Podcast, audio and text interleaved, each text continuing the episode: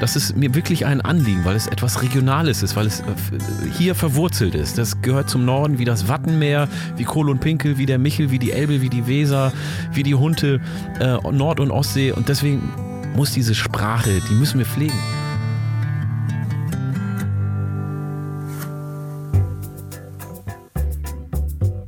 Er war schon Manager, Start-up-Gründer, Geschäftsführer und hat über 20 Jahre Unternehmen beraten. Mit diesem Kasper Kram ist nun Schluss. Andreas Loff haut in den Sack und macht sich mit seinem Wohnmobil auf die Suche nach Menschen und Geschichten. Zack. Herzlich willkommen bei Das Ziel ist im Weg.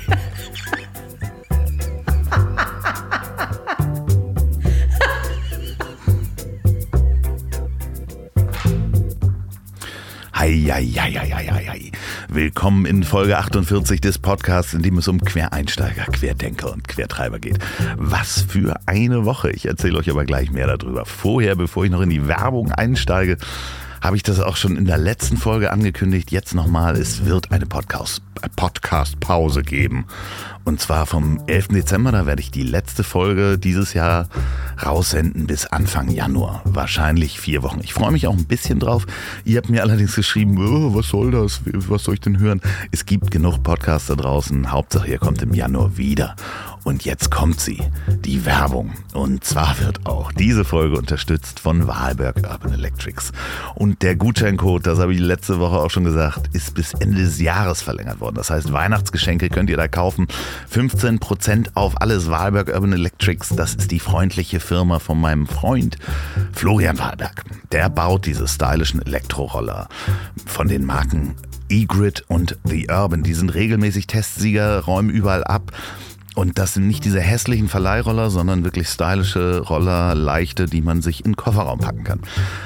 Die vertreiben aber auch die Super 73, das ist das Elektrofahrrad mit den dicken Reifen, mit dem ich immer unterwegs bin. Könnt ihr auf Instagram manchmal sehen. Das bekommt ihr alles billiger, sagenhafte 15% auf den Warenkorb pro Person nur einmal einlösbar. Müsst ihr euch ein bisschen beeilen bis Weihnachten sozusagen, nee, bis zum 31.12. auf urban-electrics.com urban-electrics.com. Gutscheincode ist DZIIW2019. Das Ziel ist im Weg 2019. Vielen Dank Florian Wahlberg und Wahlberg Urban Electrics für die Unterstützung in diesem Jahr. Ihr seid wirklich die Besten. So, und jetzt erzähle ich von der Woche. Die war nämlich ein bisschen turbulent. Ich habe ein paar Aufnahmen für ein neues Projekt aufgenommen. Das wird sehr spannend. Davon kann ich euch aber erst nächstes Jahr berichten. Da musste ich erstmal nach Frankfurt fliegen und dann weiterfahren und habe dann da so drei Folgen aufgenommen. Das erzähle ich euch aber, wenn das Spruch reif wird. Ansonsten gab es so viel positives Feedback zur Folge mit Leon Winscheid. Äh, falls ihr die noch nicht gehört habt, gleich hiernach nochmal vormerken.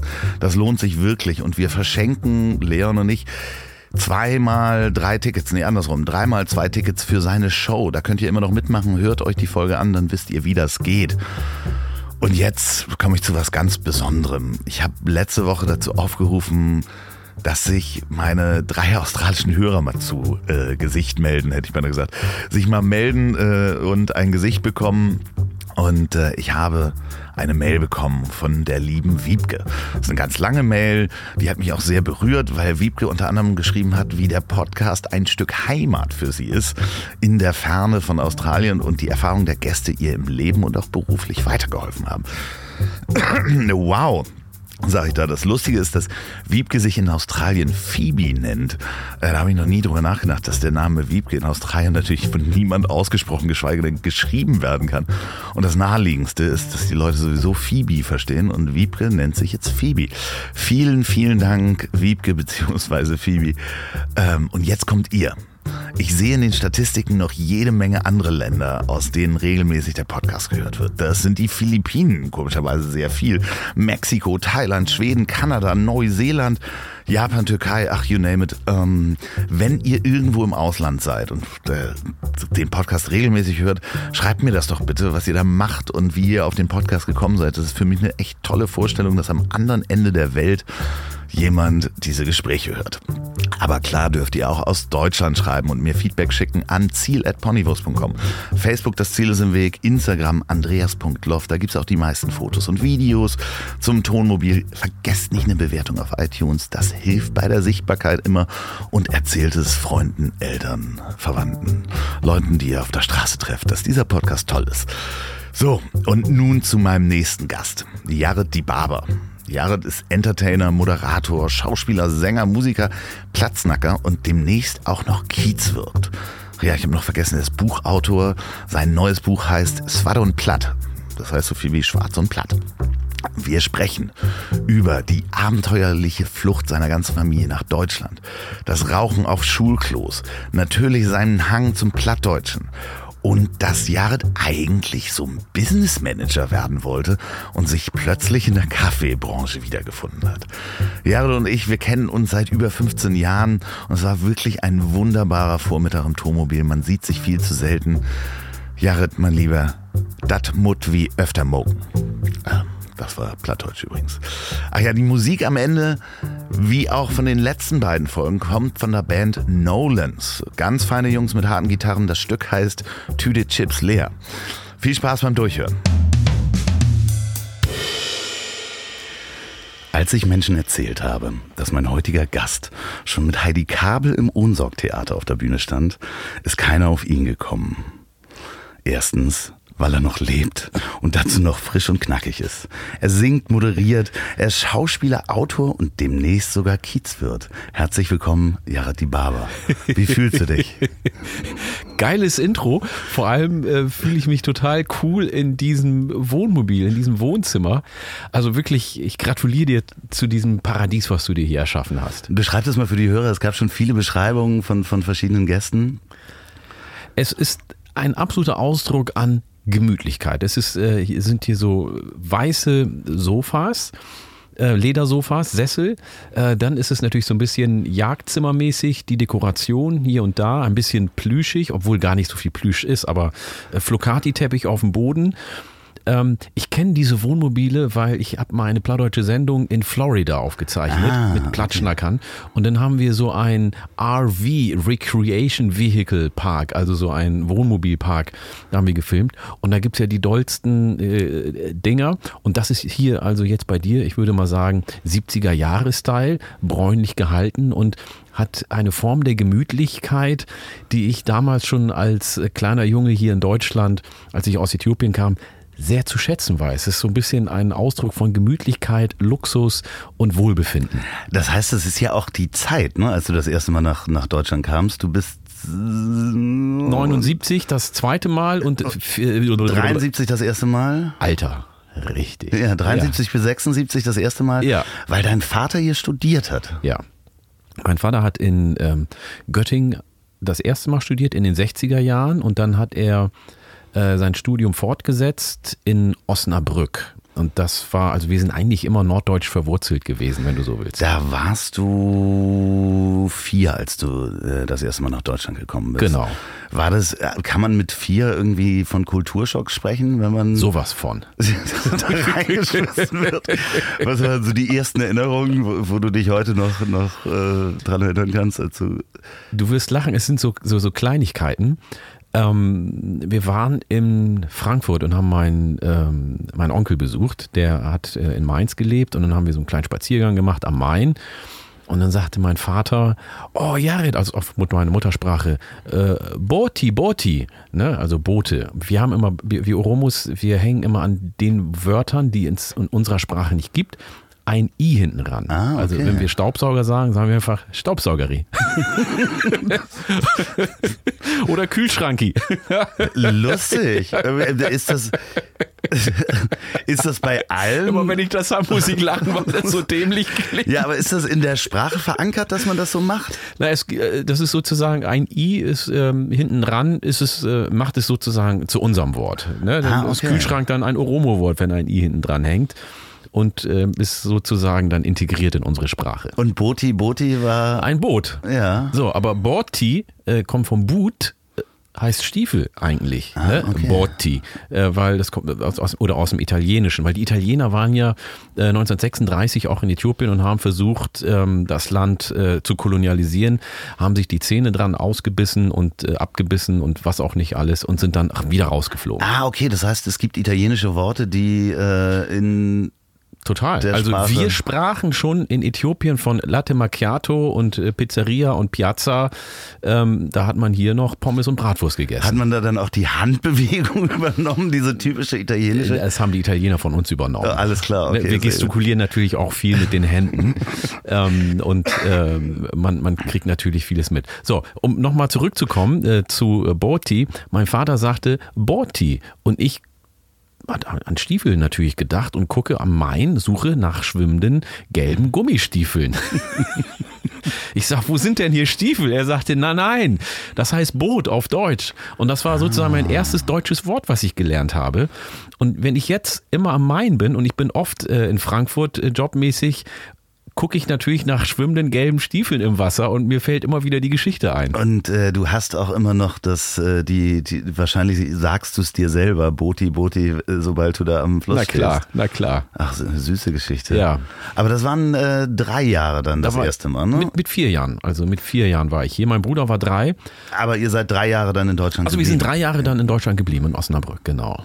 So, und da hast du auch schon angefangen, Deutsch zu lernen und äh, Ja, das geht ja fix. Als Kind lernst du total schnell Sprachen, weil du willst dabei sein, du willst mitspielen. Das ist einfach ähm, dein innerer Drang. Und dann pickst du schnell Wörter auf und als Kind hast du auch keine Angst, Fehler zu machen. Das heißt, die paar kaputten Wörter, die du im Kopf hast, die äh, benutzt du so oft du kannst und dann kommen schnell welche dazu.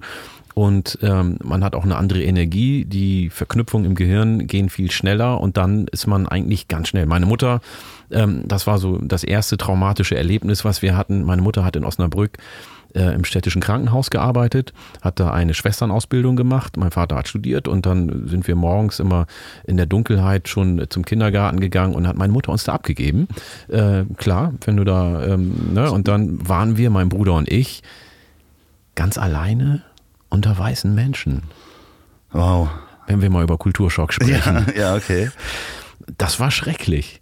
Sie ist dann weggegangen und wir haben gesagt, unsere Mutter kommt nie wieder. Wir standen am Fenster, also äh, natürlich dramatisiert man das ähm, äh, 45 Jahre später nochmal richtig doll, aber Mama ist weggegangen und wir standen am Fenster und haben geschrien. Ja, Zum also- Glück hatten wir einander, mein Bruder und ich, und wir sind auch ähm, sozusagen die besten Freunde.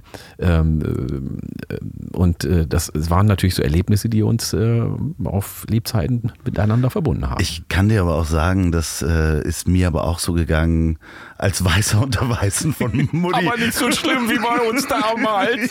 Das war so schrecklich. Ich kann mir schon vorstellen, dass das nochmal so eine Stufe drauf ist zu dem Trauma, was ich erinnere, wo ich auch an der Scheibe stand und meine Mutter fuhr weg und Ja. ich dachte so, was soll ich denn jetzt hier? Ja. So mit diesen anderen und so. Ja, und das Ja. waren, äh, also das war jetzt nicht so, dass die äh, Menschen im Osnabrücker Kindergarten die ersten weißen Menschen waren, die ich gesehen Nein. habe. Es gab natürlich, äh, ich hatte einen, ähm, es, also es gab in äh, Äthiopien oder in meiner Heimat in Oromia die Hermannsburger Mission. Und Hermannsburg ist ein kleiner Ort in der Lüneburger Heide. Ah. Und da gibt's die Hermannsburger Mission und viele Missionare sind dann in Äthiopien gewesen, in verschiedenen Orten, gibt es auch in Südafrika und in ähm, Westafrika auch. Und äh, bei uns äh, im Ort, also in der Nachbarschaft, war ein Junge in meinem Alter, Andreas Meyer. Den habe ich ähm, vor zwei Jahren, dann, den habe ich vor zwei Jahren nach ungefähr 45 Jahren das erste Mal wieder gesehen. Er war dann auf einer Lesung von mir in äh, Winsen an der Luhe.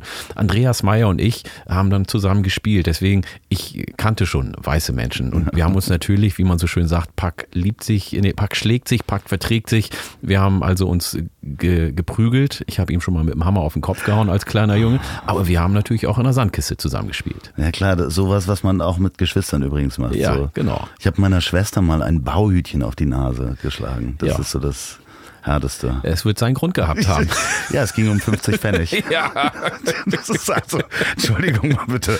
Also natürlich hatte das. Ähm, Dein Vater hat studiert ähm, und zwar Erziehungswissenschaften, ist das Ja, richtig? Lehrer. Ja, Lehrer.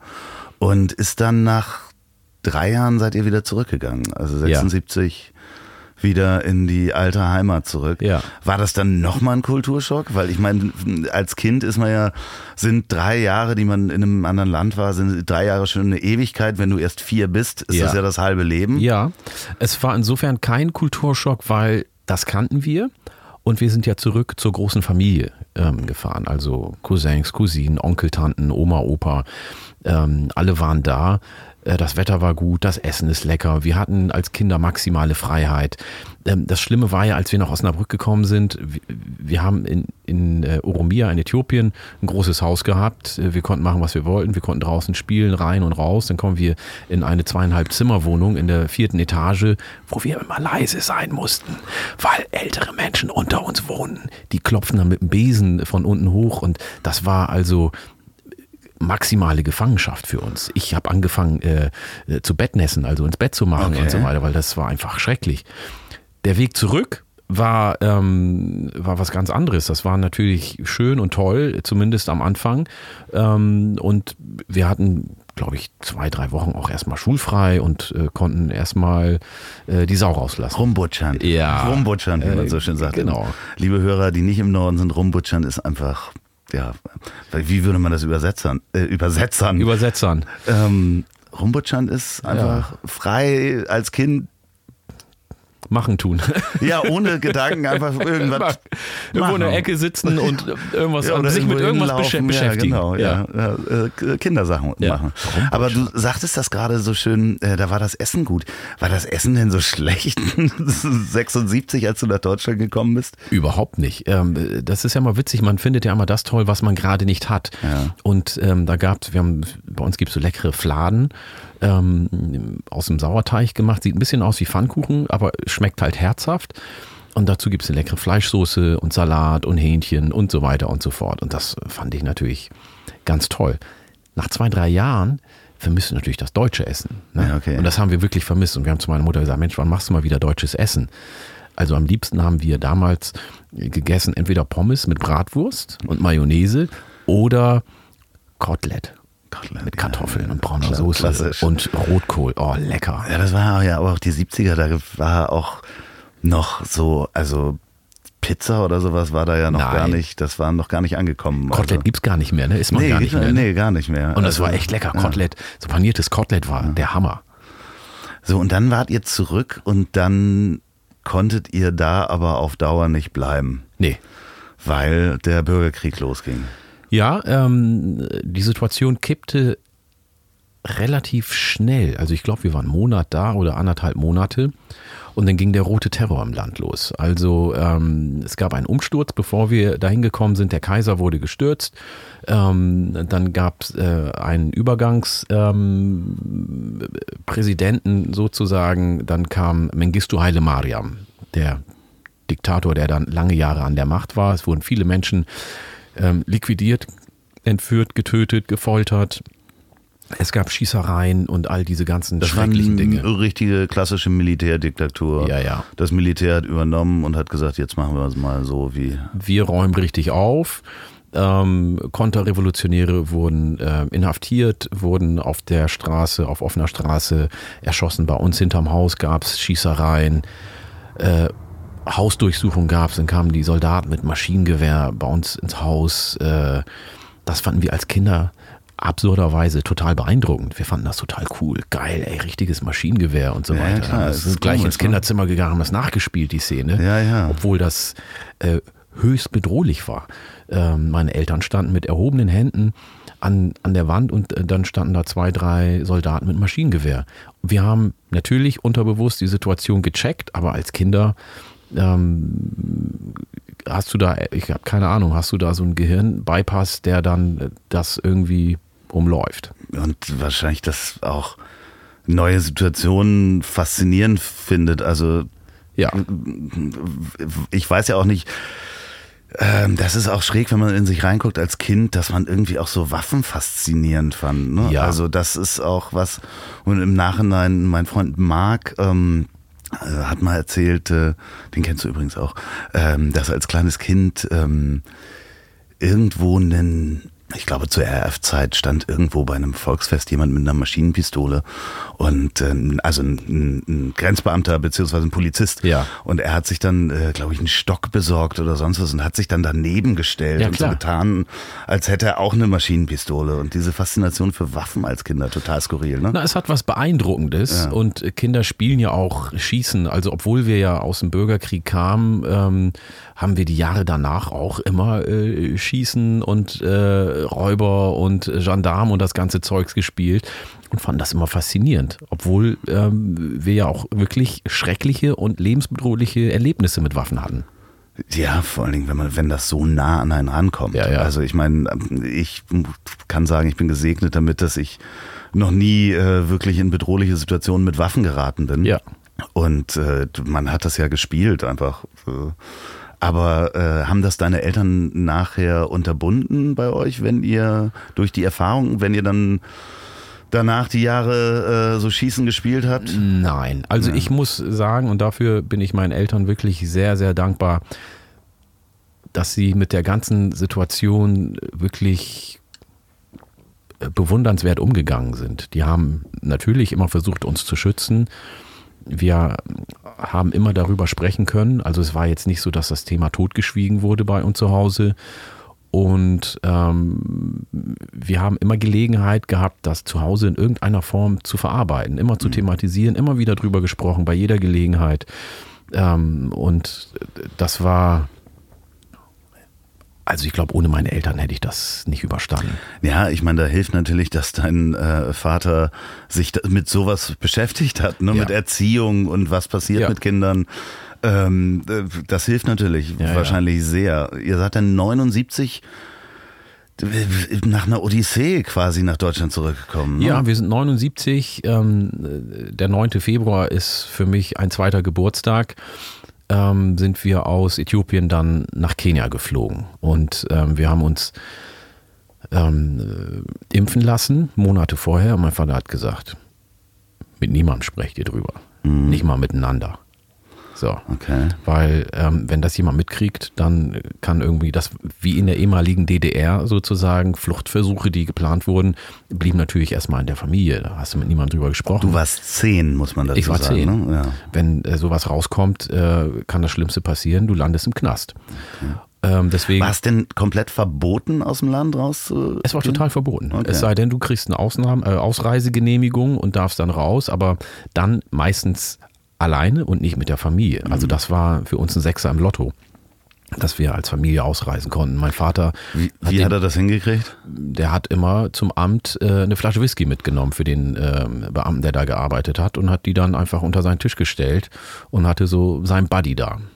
Okay, puh. Und dem ist aber ein Fehler unterlaufen. Der wollte eigentlich nur für meinen Vater ein, äh, eine Ausreisegenehmigung fertig machen und hat aus Versehen für die ganze Familie so ein Ding fertig gemacht. Und dann haben wir das natürlich genutzt. Das war ein Feiertag, sind zum Flughafen rein, äh, ab in den Flieger und dann ist das Ding abgehoben und wir saßen nebeneinander haben uns an den Händen festgehalten. Wir wussten, dass Familien äh, noch aus dem Flugzeug äh, von der Rollbahn rausgeholt wurden und in den Knast gebracht wurden. Und wir saßen da und wir konnten es nicht fassen.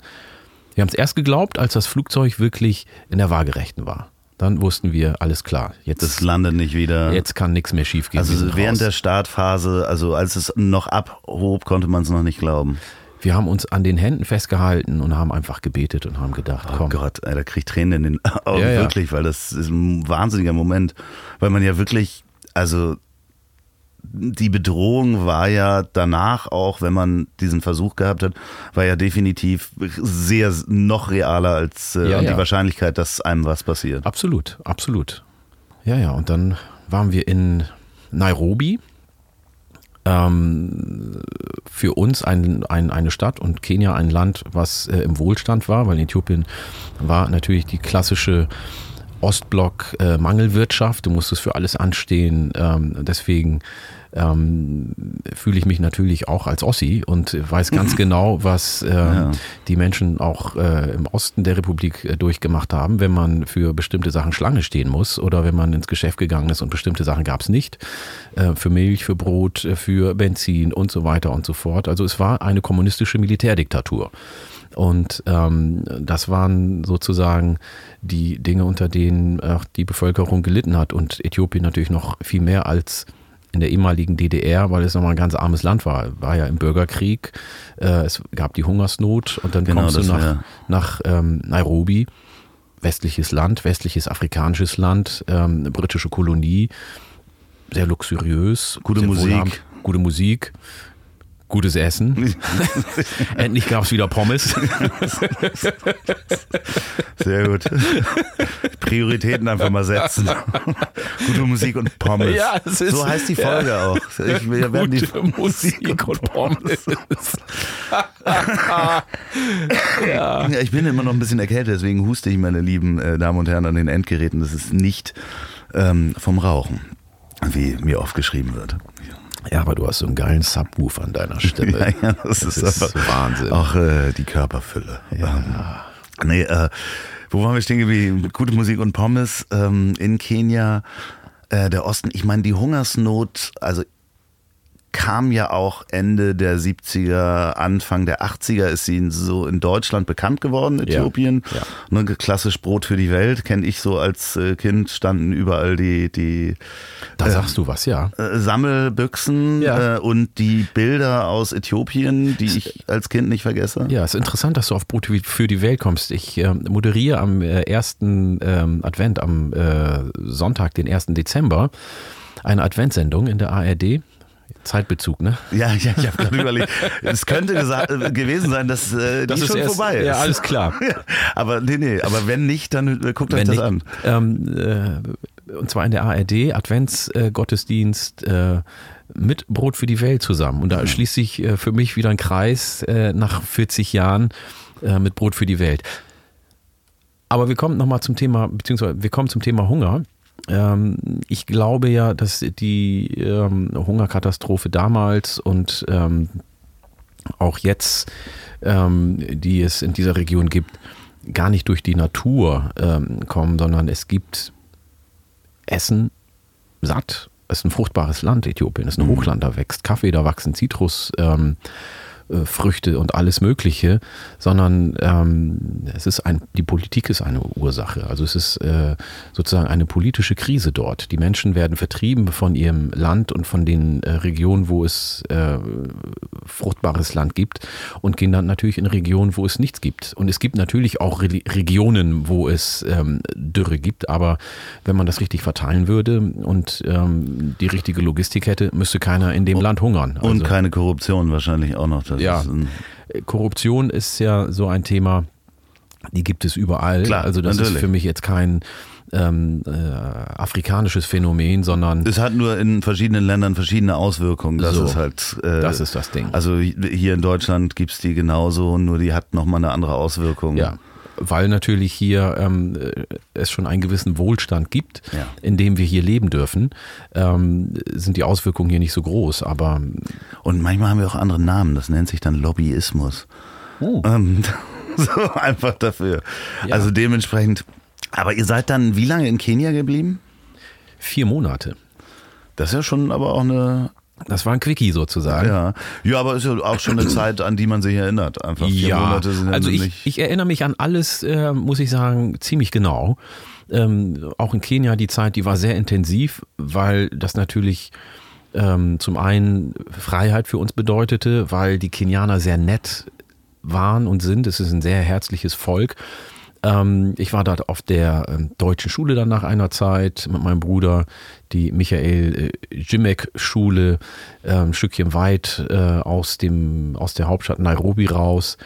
Und das war wirklich faszinierend. An manchen Tagen konnte man aus dem Klassenzimmer den Mount Kenya sehen. Und, okay. der, war, und der war schneebedeckt manchmal. Aha. Und das ist irgendwie wie, wie in irgendeinem Film oder so jetzt im oder, Klassenzimmer. Oder wie in einer Kaffeewerbung, auf, äh, ja. wo wir nochmal dann nachher drauf kommen, um ja. Kaffee nochmal ins Spiel zu bringen. Aber ähm, Wahnsinn.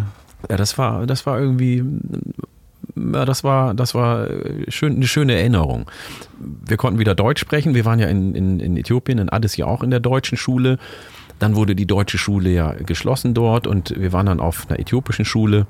Aber dann, und das war ganz witzig, ähm, auf der deutschen Schule in, in Nairobi haben wir beide gemerkt, mein Bruder und ich, dass wir ein bisschen Deutsch vergessen haben.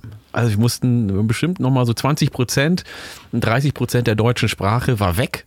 Ja. Und das haben wir dann wieder reaktiviert. Das geht dann aber auch schneller, Das wenn man so schnell. jung ist. Ja, ne? ja. Also äh, spannend. Von Kenia ging es dann. Naja, das war so. Mein Vater hat äh, irgendwann die Info bekommen aus Deutschland, dass ähm, äthiopische Agenten den Auftrag hatten, ihn zurückzuholen nach Äthiopien. So, jetzt kommen zwar keine Geheimagenten, sondern die Worte, die ich in der letzten Woche gelernt habe. Und ihr könnt wie immer zwei Probierpakete der Kehrwieder Kreativbrauerei gewinnen. Das ist die Brauerei von dem Weltmeister Biersommelier Oliver Wesselow, der auch in den anderen, einer meiner Folgen zu hören ist.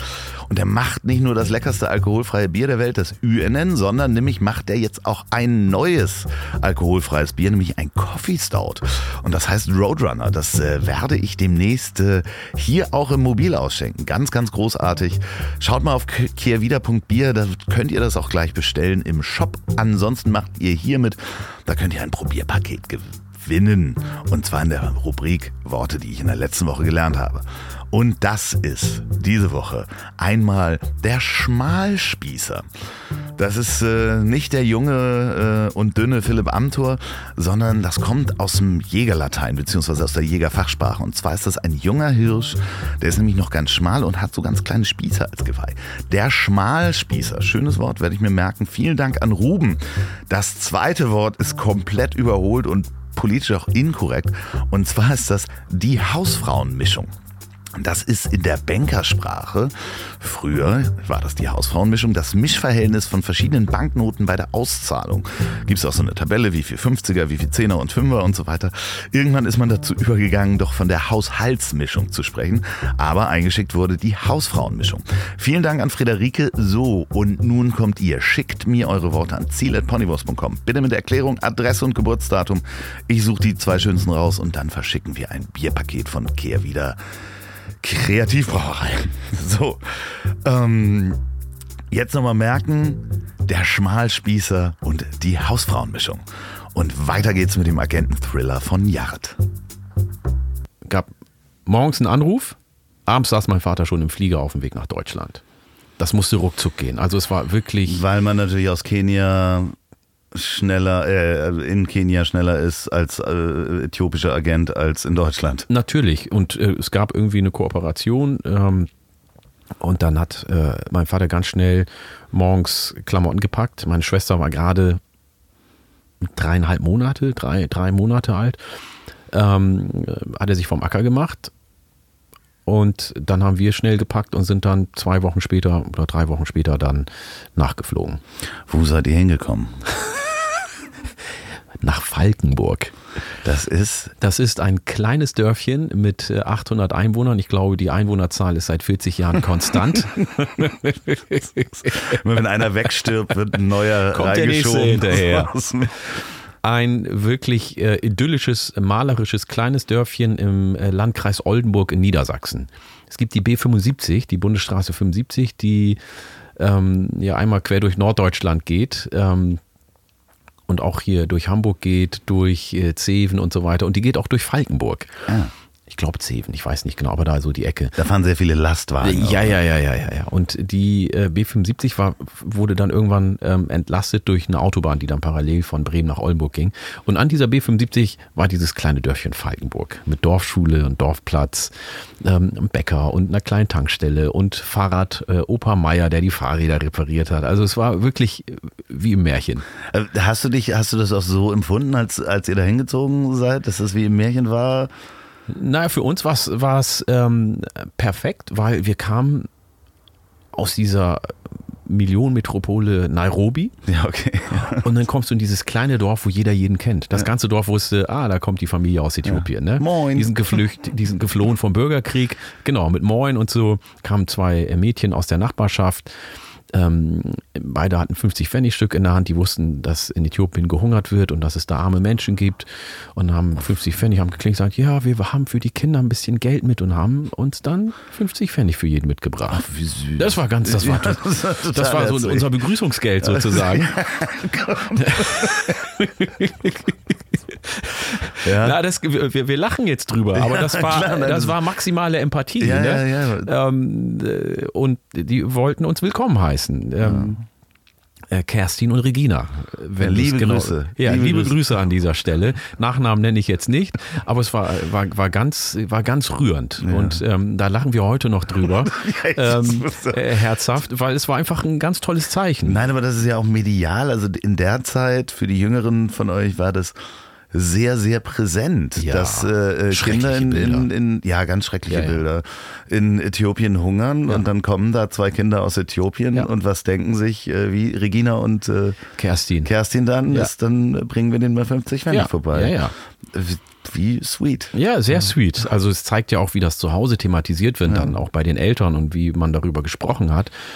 Ähm, und so landeten wir in der Dorfschule mit zwei Lehrern, erste bis vierte Klasse und immer zwei Klassen zusammen, ne? was man heute ja Jul nennt, Jahrgangübergreifendes oder Jül, Jahrgangübergreifendes Lernen.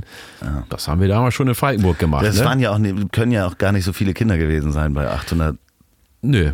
Also ich glaube, wir waren zwölf Kinder in der vierten Klasse. Okay, alles Ja, klar. unser Lehrer hieß äh, Herr Walkenhorst damals. Wir waren 32. Ja, guck mal. Ja, Wahnsinn. Ja, es war schon damals, also ähm, war, war, war, es war sehr idyllisch. Irgendwie, es war natürlich erster Schultag, war immer doof, ne? Stehst in der ersten, äh, stehst neben dem Lehrer, musst dich vorstellen, ja, das ist Jared, der kommt aus Äthiopien, seid nett zu ihm. Wo kann er denn mal sitzen? Da meldet sich natürlich keiner. Ja, gut. Alle so, oh, was der Ja. Neue.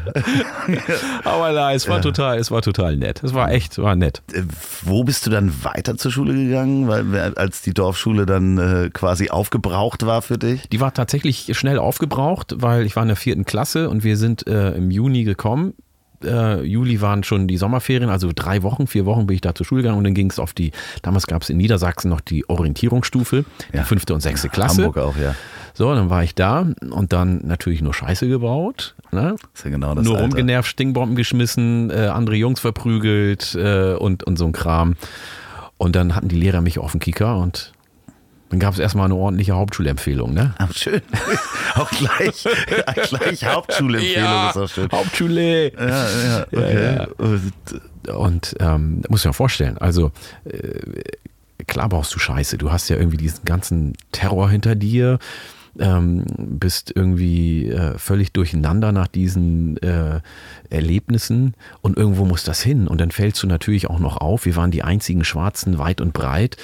Ähm, irgendwie war das kein normales Leben mehr. Ne? Es war alles irgendwie völlig extrem. Und dann fängst du natürlich an, wie alle anderen auch, ähm, ein bisschen äh, Mist zu machen. Dann merkst du, ah, das finden die anderen lustig und dann gibst du noch ein bisschen mehr Gas. Ja. So. und du fällst dann natürlich auf. Ne? Und das Guck wird sich mal. natürlich gemerkt. Wenn du Scheiße baust und das war der Schwarze, dann gab es ja nur zwei, ne? Aber ähm, das Schräge ist ja auch die Zeit, muss man sich auch pädagogisch mal vorstellen. Ähm, in der Zeit waren die Schulen und die Lehrer auch noch nicht so geschult auf ich sage jetzt mal die klassischen äh, Themen äh, äh, Aufmerksamkeitsdefizitsyndrom, äh, Trauma, äh, Gar Bewältigung nix. Gar nix. oder Legasthenie. Also Ja. ich habe das ja auch gemerkt. Das hat kein Lehrer gemerkt, dass ich Legastheniker bin. Ja, also zwei von diesen Dingern hatte ich auch. Ne? Also ich habe auch Legastheniker, immer Rechtschreibfehler gemacht. Ähm, und dann natürlich immer ähm, aktiv und immer gesabbelt und äh, Spaß gemacht und so weiter. Und deswegen, ich sprach vier Sprachen ne? in, mit zehn Jahren in ja, der sechsten Klasse. Geh mal auf die Hauptschule. Geh mal auf die Hauptschule. Kannst froh sein, dass du nicht auf die Sonderschule kommst. Ja. Äh, Wirklich so. Wahnsinn, ja. Äh, Welche Sprachen waren das? Deutsch, Englisch, ähm, Oromo, meine Muttersprache, Mhm. und Amharisch, die Amtssprache. Ah, alles klar, da gab es noch die Amtssprache. Ja. dazu, ja. Was ich noch eine schöne Anekdote finde, ist eigentlich, dass ihr ähm, ja im Grunde in Äthiopien habt ihr eigentlich den Brauch ähm, gehabt, den der Namensgebung, wie das ist eigentlich ein friesischer Brauch. so dass man du hättest eigentlich den Vornamen deines Vaters als Nachnamen, Als Nachnamen, genau. haben. So wie Peter Petersen oder Peter Petersen, genau. Knut Jan. Jansen Ja, und so, genau. Ne? Genau, eigentlich ist das ja auch friesischer Brauch. So ne? ist es. Es ist- Na, es ist ja Friesen, äh, Afrika, es hängt ja viel zusammen. Ne? Wird ja, Afrika wurde ja mit C geschrieben. Und wenn du sagst Afriza, Tafrisa, die Friesen, Afrika, also es gibt schon, Das, da bist du jetzt nicht spontan drauf gekommen, das hast du, glaube ich, schon mal erzählt. das habe ich wissenschaftlich. Wie haben deine Eltern das mitgemacht? Also Ich meine, äh, dann habt ihr ja wahrscheinlich auch schon mal drüber gesprochen. Wie war das psychisch für die, diese, da dann in dieses kleine Dorf anzukommen und zwei außer Rand und Band äh, lebende Jungs zu haben? Ja, für die war das äh, irgendwie natürlich auch ein, ein Eiertanz. Ne? Auf der einen Seite, und das ist äh, ja mit vielen, äh, das- das Problem haben ja viele Familien, wenn man aus einem anderen Land in ein anderes Land kommt, ähm, geht es ja darum, dass man schnell ankommt und sich mehr oder weniger anpasst oder sich zurechtfindet. Und du musst aber einen Teil deiner Identität dann auch aufgeben oder zurücklassen. Wie viel gibst du auf und wie viel bewahrst du? Ähm, wie viel ähm, deiner Tradition nimmst du mit und lebst es? Und ähm, musst du dich entscheiden? Kannst du mit beidem leben? Und damals äh, war das ja noch nicht so bekannt, sondern man hat es intuitiv gemacht. Und ich finde, meine Eltern haben es intuitiv richtig gemacht. Natürlich gab es immer mal Konflikte und Probleme, weil es gibt die Oromo-Tradition und es gibt ähm, die deutsche Tradition. Und irgendwie dazwischen laviert man sich äh, dann durch und mit 16 oder mit der Pubertät kommt natürlich irgendwann eine Identitätskrise und dann weißt du nicht mehr, bin ich jetzt Oromo, bin ich Deutscher? Aber die kommt grundsätzlich auch. Naja, aber so bei uns natürlich noch mal verstärkt, einen noch, noch, noch viel verstärkter, weil du hast immer das Gefühl, du sitzt zwischen zwei Stühlen und bist so ein bisschen hin und her gerissen. Ähm, meine Eltern haben äh, die Sprache gepflegt. Wir haben immer Oromifa miteinander gesprochen. Dafür bin ich denen äh, natürlich sehr dankbar. Ähm, das Miteinander, ähm, wie man miteinander umgeht, das Essen, die Liebe zur Heimat, die war natürlich sehr präsent. Für mich auch ein Anker, natürlich, weil ich das alles ja auch erlebt habe. Ähm, auf der anderen Seite ähm, willst du natürlich ein Teil der neuen Gesellschaft, der neuen Heimat sein und willst dich da einleben und es gibt gewisse ähm, Umgangsweisen. Viele von meinen Freunden haben mit ihren Eltern ganz anders gesprochen, als wir mit unseren Eltern gesprochen haben. Also war jetzt nichts Neues, wenn jemand sagt, ey Papa, du spinnst ja wohl. Das hätte ich nie zu meinem Vater gesagt. Das gibt's nicht. Also es gibt viele Oromos, die siezen ihre Eltern, weil sie Respekt vor denen haben. Also nicht nur Angst, sondern einfach auch Respekt. Ich würd, hätte, habe nie zu meinem Vater gesagt, du spinnst, oder zu meiner Mutter. Aber es gibt viele Freunde, die ich kenne, die haben auch mal gesagt, ey, du hast, du hast eine, eine, eine Waffel oder sowas, ne? weil die ein ganz anderes Verhältnis haben, einen ganz anderen Umgang miteinander. Ähm, und deswegen äh, in Deutschland sagt man, oder auch vor allem im Norden, man sagt Dinge gerade raus. Ne? Ja, ich finde das gut, ich finde es nicht gut. Nö, das ist nicht mein Ding. Nö, das finde ich scheiße. So, löppt oder löppt nicht. Bei uns, bei den Oromos ist es anders. Du umschreibst es, sagst, ja, was hältst du denn davon, wenn man das mal so macht? Ne? Man ist viel diplomatischer. Man Konstruktive. Kritik. Ja, äh, man verpackt es äh, mit, ein- äh, einfach anders. Es hat beides Vor- und Nachteile. Also für mich gibt es da kein richtig oder falsch. Es entwickelt sich ja äh, unterschiedlich. Aber es sind unterschiedliche Kulturen. Und die, ähm, entweder du entscheidest dich für eine oder du sagst, gut, ich habe beide und ich habe äh, zwei große Schätze, aus denen ich äh, schöpfen kann. Und dafür habe ich mich dann irgendwann entschieden. Was ja auch die am Ende die beste Entscheidung ist, Ja. wenn man mit einem Lächeln durchs Leben gehen möchte, Ja, Äh, dass man die positiven Sachen aus, aus beiden Seiten Ja. dann rauszieht. Ja. So, du bist aber nicht auf die Sonderschule und auch nicht auf die Hauptschule gegangen, oder? Nein. Um nochmal in dem, in, in mein dem Vater, mein Vater ist Lehrer ähm, äh, und äh, meine Mutter hat zu der Zeit studiert und so und ähm, die haben natürlich darauf bestanden, die haben gesagt, dann geht ihr wenigstens auf die Realschule, machen wir auf der Realschule. Und da natürlich auch wieder Scheiße gebaut ohne Ende, sitzen geblieben, rausgeflogen, Briefe und äh, den ganzen Spaß, ne? Nee, Vorsprechen beim Direktor. Klassiker. Was war, das, was war das Schlimmste, wofür es mal Ärger gab? Das Schlimmste war, Also, wo du dich auch selber jetzt im Nachhinein schämst? für? Ich schäme mich jetzt natürlich nicht, weil das gehört dazu. Ich finde, das muss man alles gemacht haben. Aber das war damals ganz, ganz schlimm. Ich habe relativ früh angefangen zu rauchen.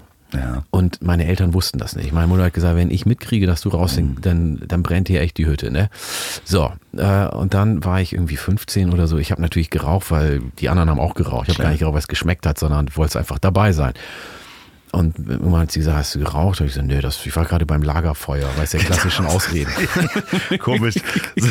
Geschichte wiederholt sich in Ja. jedem Kinderzimmer. Ja, es war albern. Und irgendwann, wir haben uns dann immer auf, auf der Jungstoilette getroffen und haben dann geraucht. Und irgendwann kam der Rektor rein und hat uns alle erwischt. Und dann äh, sagte er, ja, alles klar, Brief an die Eltern. So. Ein Brief an die Eltern. Das war natürlich, also habe ich echt Schiss gekriegt. Das war für mich so ähm, zu der Zeit, weil die Enttäuschung meiner Eltern, das war ganz schrecklich. Also kam der Brief auch? Der Brief kam. Ja, ich okay. habe natürlich vorher schon gesagt, was kommt und, äh, und so weiter und so fort. Wir mussten das Klo schrubben. Ja. Und- Aus Versehen. Ich war dabei, ne? Ja, da nee, keine. Chance. Ich musste die Karten auf den Tisch legen. Ganz einfach. Okay, alles klar. Und ähm, das war, also die Enttäuschung äh, war natürlich die Angst äh, vor der Enttäuschung und dann das zu sagen und so, das war ganz schrecklich. Ich habe einen Lehrer äh, umgebogen, das meinen Eltern zu sagen. Ähm, Ich weiß nicht, warum ich da auch gerade drauf komme, nur weil ich äh, gesagt habe, es ist unangenehmst und es ist mir super unangenehm. Meine Eltern hören übrigens den Podcast und jetzt erfahrt ihr es. Ich hatte mal ein Springmesser mit in der Schule. Und Wow. das habe ich in der Pause irgendwie stolz gezeigt. Ja, Logo. Und äh, das hat ähm, irgendein jemand, der vier Klassen unter mir war, fühlte sich mit dem Messer bedroht, sozusagen. Ich habe den nicht bedroht und dann äh, wurde ich aber zum äh, zu meinem Klassenlehrer gerufen und dann äh, hat er mich darauf angesprochen und dann musste ich dieses Messer abgeben und dann sagte er, ja, da kommen wir nicht drum herum, das deinen Eltern zu sagen. Und dann habe ich so geheult, weil ich das so schrecklich fand. Und der hatte so Mitleid mit mir, dass er einfach das Messer weggenommen hat, hat gesagt, okay, wir belassen es so. Ich habe so eine klägliche Figur abgegeben. Springmesser und heulen. Ja, genau, genau. Das, muss auch so fünfte, sechste Klasse gewesen sein. Da hast du irgendwas nicht richtig verstanden. Ne? Ja, Springmesser und Heulen hat nicht zusammengepasst. Ist mir auch, mir wird heiß, wenn ich diese Geschichte erzähle. Naja, das äh, ging mir eben mit dem Rauchen auch so. Das kommt dann, man hat die Erinnerung sofort präsent. Äh, Ja, man fühlt sich dann auch genauso erwischt in Ja. dem Moment, wo man sich Ja. daran erinnert und das erzählt. Geil. Das, äh, ich, ich sehe das. Also du bist jetzt auch richtig feuerrot hier gerade. Hier wird warm, ich sehe das. ist, äh, vor Dingen auch in der Kombination Sprengmesser und dann losheulen, damit man es seinen Eltern nicht sagt. Oh Gott. Ah, Mama und Papa mit. Ah Gott, ähm, ja. äh, du hast aber den Realschulabschluss geschafft. Ich bin sitzen geblieben in der neunten, natürlich, das gehörte Ja, dazu. klar, natürlich. Und dann habe ich aber, ähm, ich habe äh, Praktika gemacht, zwei Stück.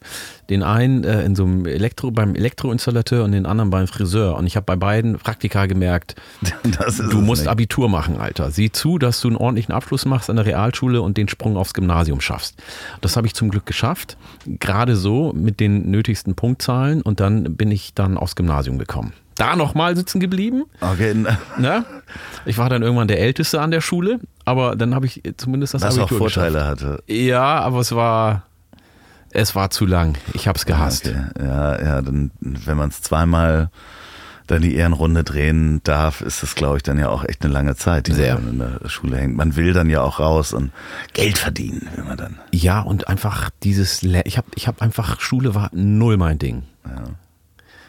Null. Also es gibt ja diese, diese, wie heißt das denn, diese ähm, Abiturstreffen, Jahrgangstreffen und so weiter nach 20, 30 Jahren und so weiter.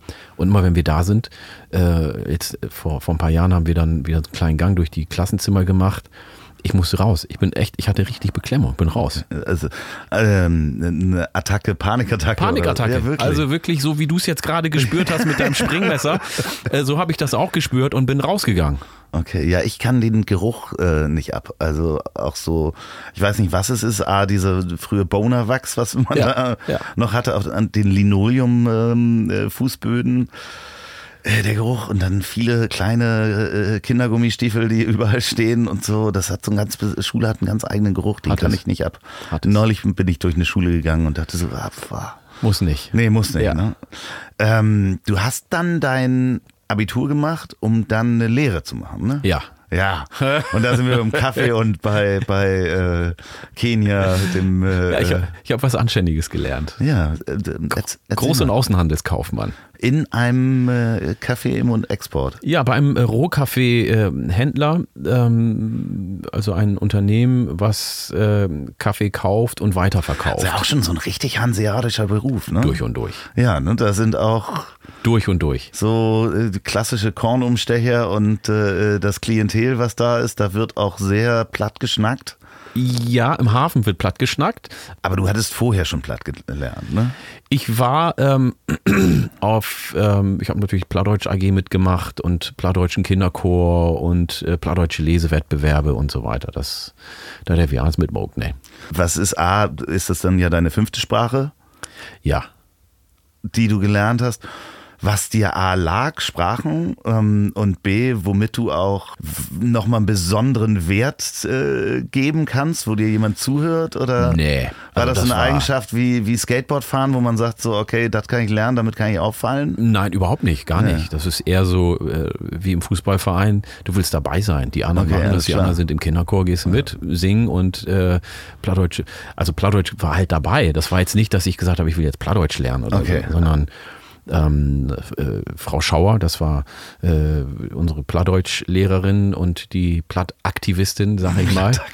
Ähm, die hat mich dann Shanghai, ähm, wie man so schön sagt, eingefangen ähm, für die Nicht-Norddeutschen und hat gesagt, komm, du machst mal beim Plattdeutschen Lesewettbewerb mit. Und dann habe ich mitgemacht. Und das hat Spaß gemacht. Und äh, dann hast du natürlich ein kleines Erfolgserlebnis. Die hat sich äh, auch äh, besonders um uns gekümmert, also mein Bruder und mich, und äh, ist dann auch zu uns gekommen und die sagte, Mensch, ihr war es ein Anliegen, dass wir uns in dem Dorf zu Hause fühlen äh, und dass wir das Dorf zu unserer Heimat machen. Und das ähm, fand ich damals schon ganz besonders. Und wir stehen immer noch in Kontakt und wir sehen uns regelmäßig, wenn ich in der Nähe bin oder wir treffen uns mal, die hat ja auch Familie in Hamburg hier, gehen wir mal auf den Weihnachtsmarkt zusammen. Also wir sind immer Und noch da in engem wird auch Kontakt. platt geschnackt. Wie schnackt denn Pladüt? Was denkst du denn? Wie schnackt doch kein Hochdüt? Ja, ja, ja. Ich kann es leider nicht. Ich kann es, also ich kann es verstehen. Ja, aber das ist gar nicht so schwor. Wo bist du ob die Welt kommen? Ja, hier in Lemsal. In Lemsal. Ja. Ja, das ist ja hier Schleswig-Holstein. Ja, Und wenn ich mit die schnacken tue, dann kannst du das verstauen. Ja, hundertprozentig. Also ich brauche auch wahrscheinlich nicht lange, um da hinzukommen. Nee, du brauchst auch nicht viel. Du brauchst endlich nur ein Bär oder ein Gin Tonic oder so. Und dann kannst du auch irgendwann Pladüt schnacken. Das ist nicht so schwor. Englisch ist viel schworer zu schnacken. Und wenn du ein bisschen schnackst, zwei, drei Tag, also zwei, drei Tage oder zwei, drei Wochen, dann bist du drin. Ne? Das dann, Lustige ist ja, wir haben ja angefangen mit Heidi Kabel, äh, beziehungsweise in der Anmoderation. Ähm, wenn man, ich habe gerade mit Menschen, die halt nicht aus Norddeutschland äh, kommen, habe ich über das Unsorg-Theater gesprochen. Ja. Und die sagten, also das konnten sie nicht auch A, den Humor nicht verstehen und B, wenn dann auch so ein bisschen plattgeschnackt wurde, war denen das auch komplett über und ich kann mich dran erinnern, wenn ich das Komödienstadel geguckt habe, also die bayerische Variante des Unsorg-Theaters Ja, ja, ja, ja, sozusagen, ja, ja, dass ja. das mir auch so ging. Dass ich mir das nicht angucken konnte und das null witzig fand, aber das Unsorg-Theater fand ich lustig. Ja, ähm, also ich bin ja, ich versuche das jetzt einfach mal. Ne? Ich bin ja auch mit Pladütsch in ganz Deutschland unterwegs. Ja. Und ich habe ja ein Pladütsche Solo-Programm. Und dann habe ich in Berlin, in Wedding, ob in Comedy-Bühnen spielt. In äh, Mostul das. Ich wäre in Köln, ob in Comedy-Bühnen, in München und in Bayreuth. Und da habe ich überall Pladütsch schnackt. Und die Menschen haben das verstanden. Äh, Man versteht es ja auch. Ja, man versteht's ja. Ja, ist jetzt ja nicht eine komplette Fremdsprache wie, wie, wie, wie Polnisch oder Nee, nee. Äh, keine Ahnung, Chinesisch oder sowas, sondern man und- kann sich ja vieles ja auch erschließen. Es gibt ja einmal das Missing, was du vorhin schon mal erwähnt hast, wie der Name schon sagt, Missing, also eine Mischung aus Platt und Hochdeutsch. Und das ist auch eigentlich das Ohnsorg-Theater gewesen. Genau. Das wurde dann ja irgendwann Hochdeutsch mit plattdeutschen und norddeutschen Wörtern und ähm, Aussprachen. Und dann hat man es auch dann in anderen Regionen verstanden. Und dann gibt es das richtige Plattdeutsch, was ja eine Sprache ist und kein Dialekt, wie ähm, viele andere Mundarten. Ähm, und das, davon gibt es dann Dialekte. Und die können so krass sein, dass man kein Wort versteht, wenn zum Beispiel Ostfriesen Plattdeutsch sprechen, weil die einfach andere Ausdrucksweisen äh, äh, haben. Wie zum Beispiel, wir sagen zum Beispiel, bei, äh, ich sage, wie sind, also wir sind. Die Ostfriesen sagen, wie bünd, von Ah, ich ja, ja. bin. Ja, ne? ich bin, ja. Wie bünd. Ne? Die sagen dann zum Beispiel nicht School wie zur Schule, sondern Schkohl. Ne? Wie Bünd in der Skol. Ja, so, wenn ja. du das nicht weißt, dann weißt du nicht, wie Bünd in der Skol, was ist das? Ne?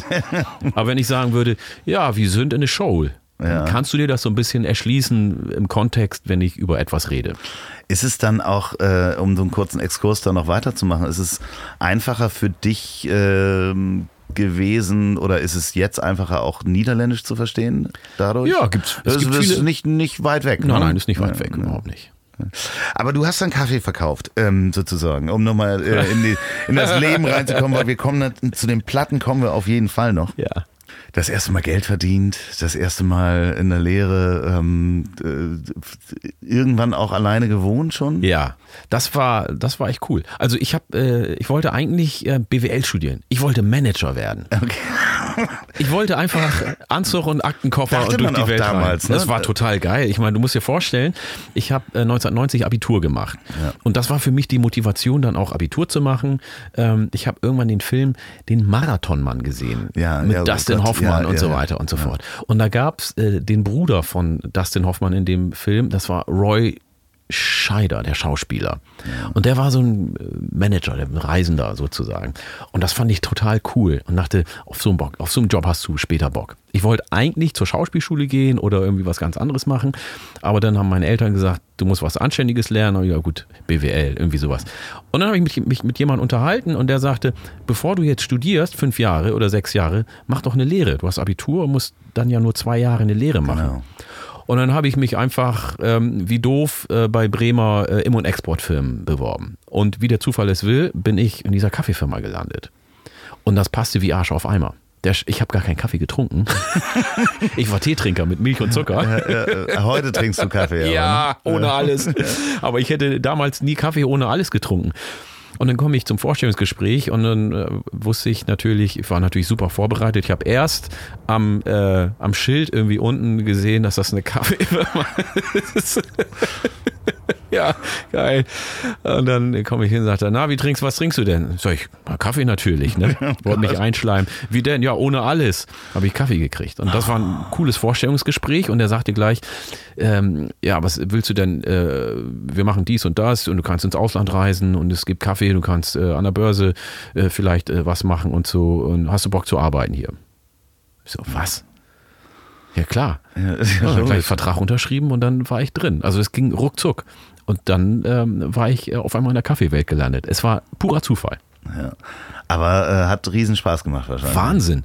Also das war ein Geschenk, weil es ist, äh, du hast ja nicht nur mit Papier zu tun und mit Leuten am Telefon, sondern du hast haptisch, physisch ähm, mit den Sinnen mit Kaffee zu tun. Es duftete immer nach Kaffee, weil es gab Was eine ja kleine echt schön ist. eine Probenküche. Es gab einen Probenröster, dann wurde der Kaffee immer frisch geröstet, frisch gemahlen, aufgegossen und dann wurde probiert. Und das Und hat wieder ausgespuckt. und ne? wieder ausgespuckt. Ja. So, ne? Und das hat ein ganz, ganz besonderes Flair.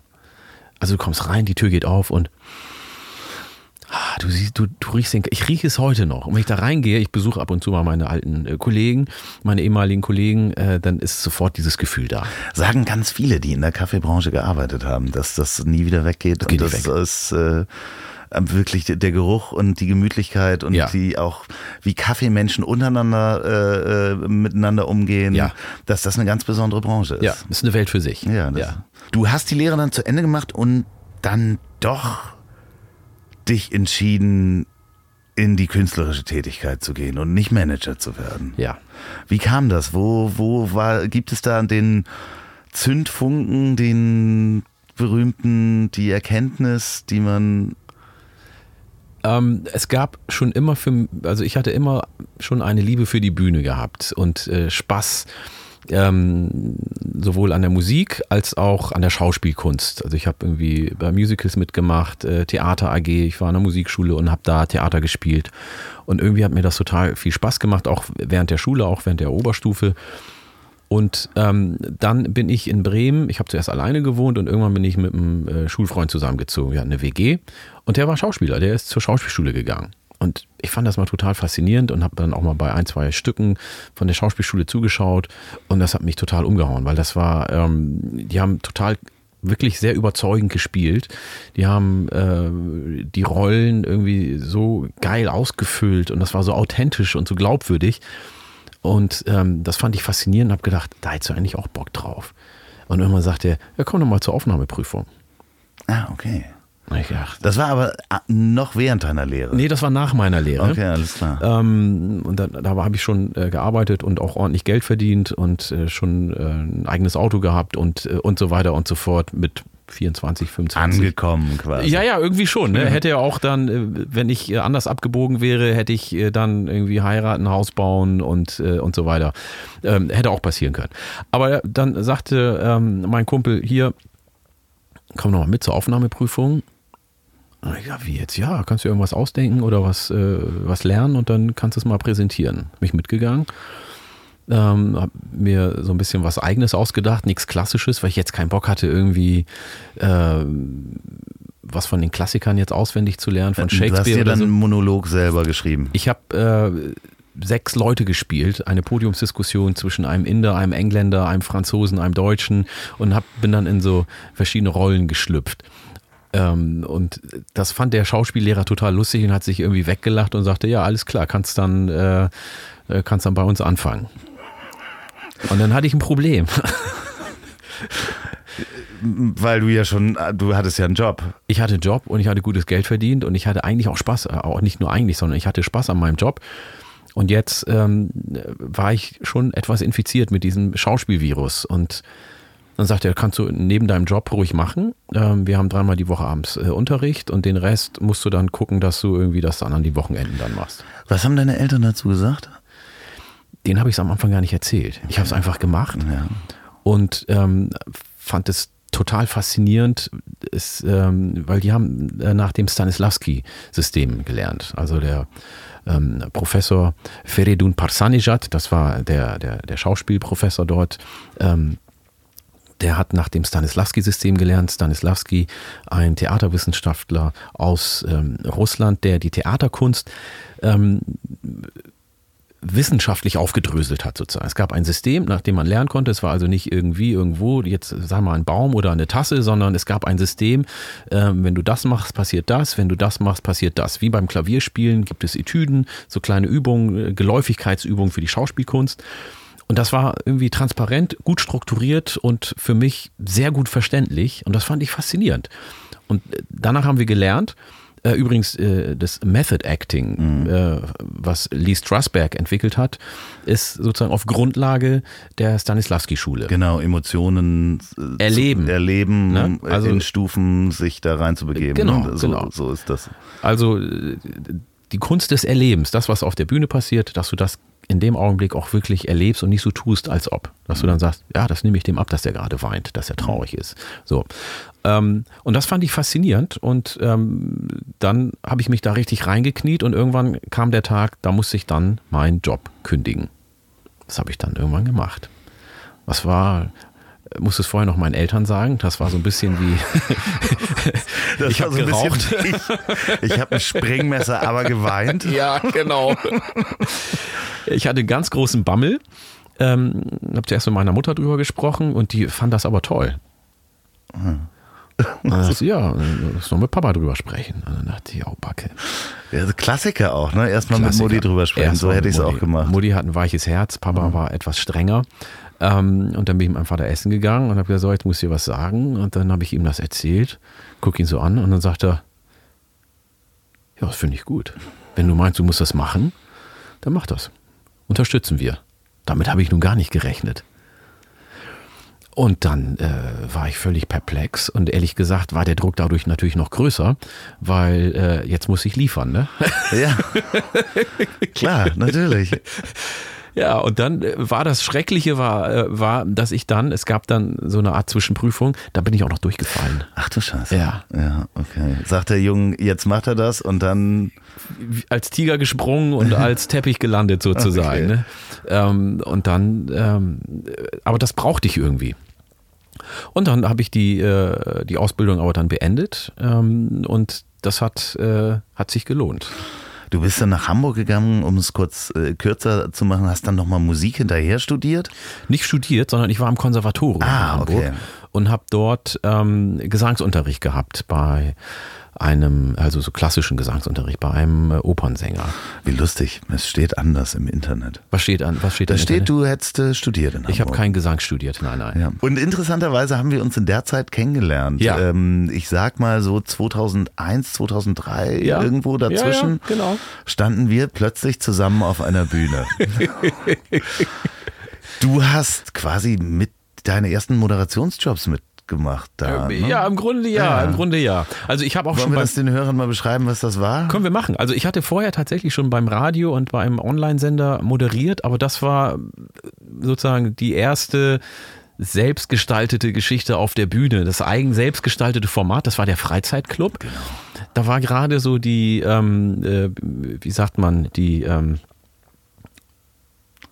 ja, wie sagt man das denn? Irgendwie äh, New Economy Blase geplatzt. Genau. Und es gab viele Arbeitslose. Ja, ne? es gab sehr viel Arbeitslose. Es gab, ja, es äh, war so, die New Economy war geplatzt, äh, diese ganzen Radiosender, Medienfirmen in, in Hamburg waren pleite. Genau. Ähm, Leute wussten nicht, was passiert. So ging's äh, irgendwie ähm, äh, bei vielen bergab. Und es gab viele Arbeitslose und wir haben gesagt, komm, wir machen eine Arbeitslosenshow.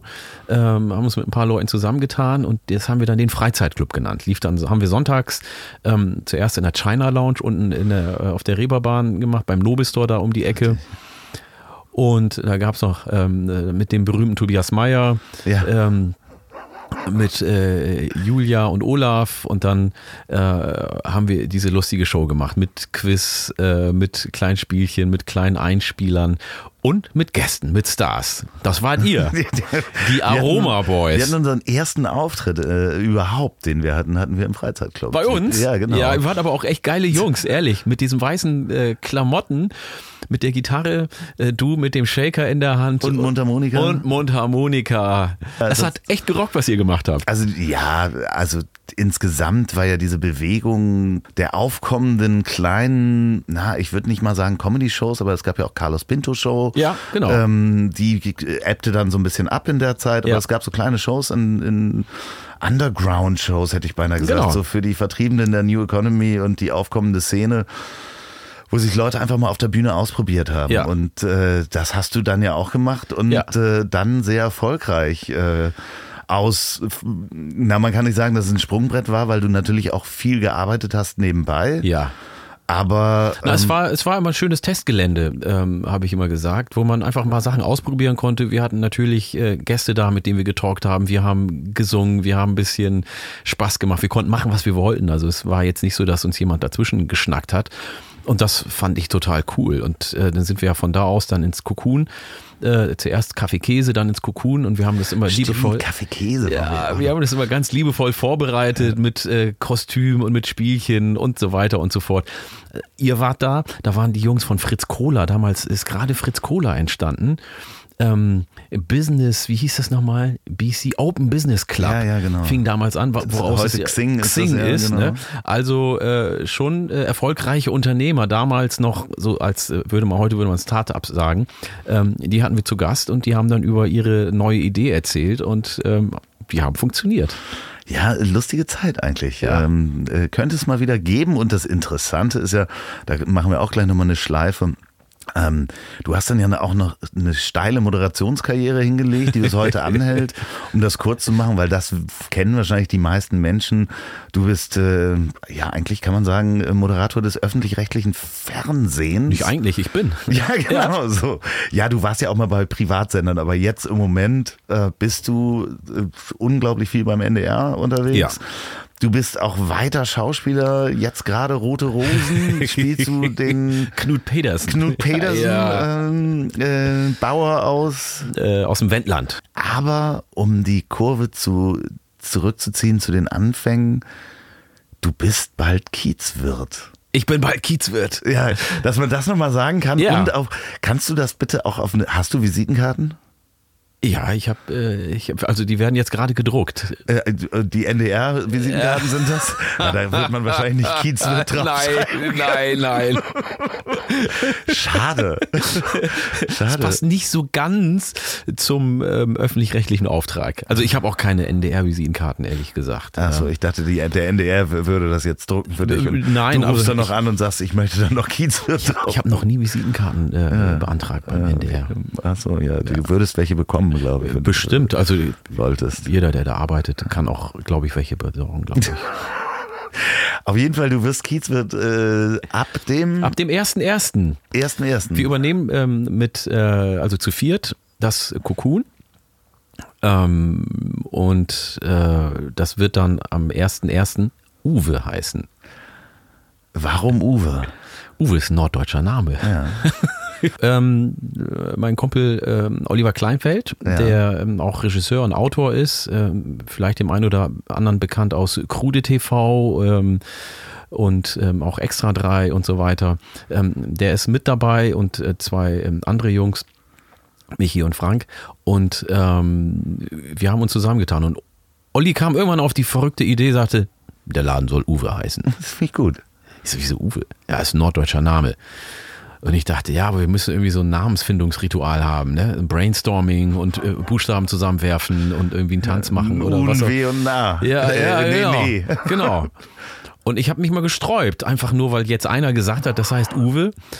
Und dann ähm, war ich irgendwie auf einer Veranstaltung im Emsland.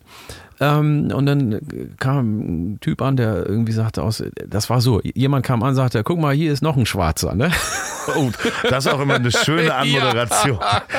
Der kommt aus Hannover. Ja, Und der kann auch ein paar Wörter platt. Und dann äh, musste ich natürlich ein bisschen lachen und so. Wir haben ein bisschen geschnackt.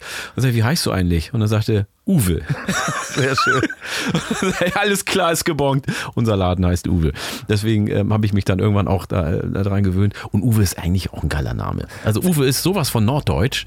Wo ist das Cocoon noch für alle, die, die mal nach Hamburg kommen, um dann Uwe zu besuchen ab 2020? Ab 2020, also auf dem Spielbodenplatz. Es gibt das Docks, wenn man vorm Dock steht, rechts vom Docks, das am linkesten sozusagen äh, der, der, der der äußerste Club in diesem Clubhaus äh, Was auf so St. Pauli. beleuchtet ist. Diese, genau, wo diese, diese Lichtspielchen da sind. Da geht man eine Treppe hoch und dann geht man zu Uwe. Und äh, das Konzept wird sein, Kneipe mit Bühne. Mit Bühne. Wir machen ähm, eine Bühne, spielen äh, natürlich auch Konzerte. Ähm, mit Sicherheit auch ich mit meiner Band, den Schlickrutschern, äh, auch mal hin und wieder. Ähm, können jeder, der irgendwie ein Konzert spielen möchte, ähm, kann da ein Konzert äh, spielen, muss sich nur melden und ähm, das muss in irgendeiner Form passen. Aber das wird schon irgendwie passend gemacht. Wir machen Comedy. Ähm, wir wollen äh, ein Comedy-Format ausprobieren. Das nennt sich Melting Pot Comedy. Ist schon ähm, an verschiedenen Orten in Hamburg äh, hat es stattgefunden und das kommt dann zu uns, zu Uwe. Das kommt zu Uwe. Wir wollen ähm, Nach Uwe hin. nach Uwe anbei, ne? Genau, da läuft das.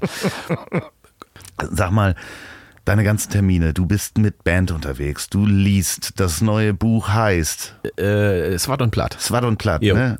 Schwarz und Platt. Ja, richtig. Ähm, wo kann man die ganzen Termine gucken? Äh, Auf meiner Webseite jared.de oder ähm, Facebook gibt es natürlich auch die ganzen äh, Termine zu sehen. Da habe ich alles einmal drauf gepackt. Folgt diesem Mann auf Instagram. Ja. Der macht sehr lustige, äh, lustige Stories. Ne? Das macht äh, auf jeden Fall Spaß, dir zuzugucken. Ist ein neues Medium. Das macht total Bock. Ja, ist lustig. Ja. Ne? Man kriegt sofortiges Feedback äh, von Menschen. Äh, macht einen Riesenspaß. Jared, ähm, folgt diesem Mann auf Instagram, guckt auf jared.de. Meine Lieben, Jared, es war wunderbar, dass du hier warst. Wir Ja. sind schon, haben weit die Stunde schon Ich geknackt. weiß, ich Wir weiß. haben weit die Stunde schon geknackt. Vielen Dank, dass du uns auf die Reise genommen hast, auf deine Reise äh, durch dein Leben. Das Aktuelle, wir haben ein paar ganz viele Punkte nicht reingepackt, aber was du hast, ist die Möglichkeit, jederzeit, wenn sich was verändert, hier wieder in den Bus zu kommen. Selbst wenn du sagst, du, ich habe eine 20 Minuten was zu erzählen, Ja. ähm, dann kannst du jederzeit hier wieder hinkommen. Muss dich anmelden und dann machen wir einen Slot. Das machen wir sehr gerne. Falls, falls wir das in der Zeit jetzt noch ähm, senden, natürlich würde ich mich freuen, wenn wir die Zuschauer begrüßen können auf unserer Tour. Ähm, Dezember. Ja, das kriegt Sonst schneidest du raus. Nein, nein. Welche Tour ist das? Ähm, das ist die Weihnachtstour. Der nennt sich der Jahresrückblick. Ah, verrücktes Wortspiel. Verrücktes Wortspiel. ja, dann gucken wir zurück. Äh, Alles natürlich auf Plattdeutsch. Ähm, und wer jetzt meint, der versteht kein Platt, ich habe so einen Plattdeutsch-Kurs für Anfänger auf YouTube. Ähm, Wirklich. Weil ich finde, die Sprache muss man lernen. Ja, de Ähm, definitiv. Ich, bin, ich äh, äh, schäme mich auch. Es ja, aber das kannst, du, das kannst du da machen. Springmesser-Lehrer-Moment, den ich habe. Ja, nein, weil ich finde das ein ganz wichtiges Kulturgut und das muss weiterleben. Das ist mir wirklich ein Anliegen, weil es etwas Regionales ist, weil es äh, hier verwurzelt ist. Das gehört zum Norden wie das Wattenmeer, wie Kohl und Pinkel, wie der Michel, wie die Elbe, wie die Weser, wie die Hunte, äh, Nord- und Ostsee und deswegen muss diese Sprache, die müssen wir pflegen und jeder muss dafür sorgen, dass dieses wunderbare Kulturgut weiterlebt. Ich packe die Daten zum, jetzt kann ich es gar nicht aussprechen, ja Jahresrückblick? Jahresrückblick. Jahresrückblick. Du hast doch einen äh, am, am Jahre. Einen. ähm, die könnt ihr, ich, ich werde die posten. Wir schaffen das noch vor dem Dezember, ja, auf jeden Fall. Geht dahin. freuen. Ansonsten fahrt vorsichtig, wenn ihr das beim Autofahren hört. Ähm, schlaft gut ein, ähm, wenn ihr das zum Einschlafen hört. Äh, wenn ihr das bei der Arbeit hört, dann lasst euch nicht vom Chef erwischen. Nein. Mit den Kopfhörern. Und ähm, das letzte Wort hat wie immer mein wunderbarer Gast. Lieve Plattdeutsche Freunde, wenn ihr das hört, hoffe ich, dass ihr Lust habt, Platt zu und Plattdeutsch zu lernen. Warri afaan Oromoo haasa'anii si akkasittiin Ashamanan jedha amma isin raawwanne. Ich wollte einfach nochmal auf Oromo meine Freunde grüßen. Und danke fürs Zuhören. Danke für die Einladung. Ich freue mich, dass wir uns auf diese Art und Weise wiedersehen, mein Lieber. Danke. Moment, Moment, bevor es hier jetzt mit der Musik weitergeht, noch eine Hörempfehlung von mir. Der Podcast von Panos Meyer, Behind the Screens, in dem er mit interessanten Menschen aus der Wirtschaft und Politik über das Thema Digitalisierung spricht, streitbar diskutiert und erörtert, was man alles besser machen kann.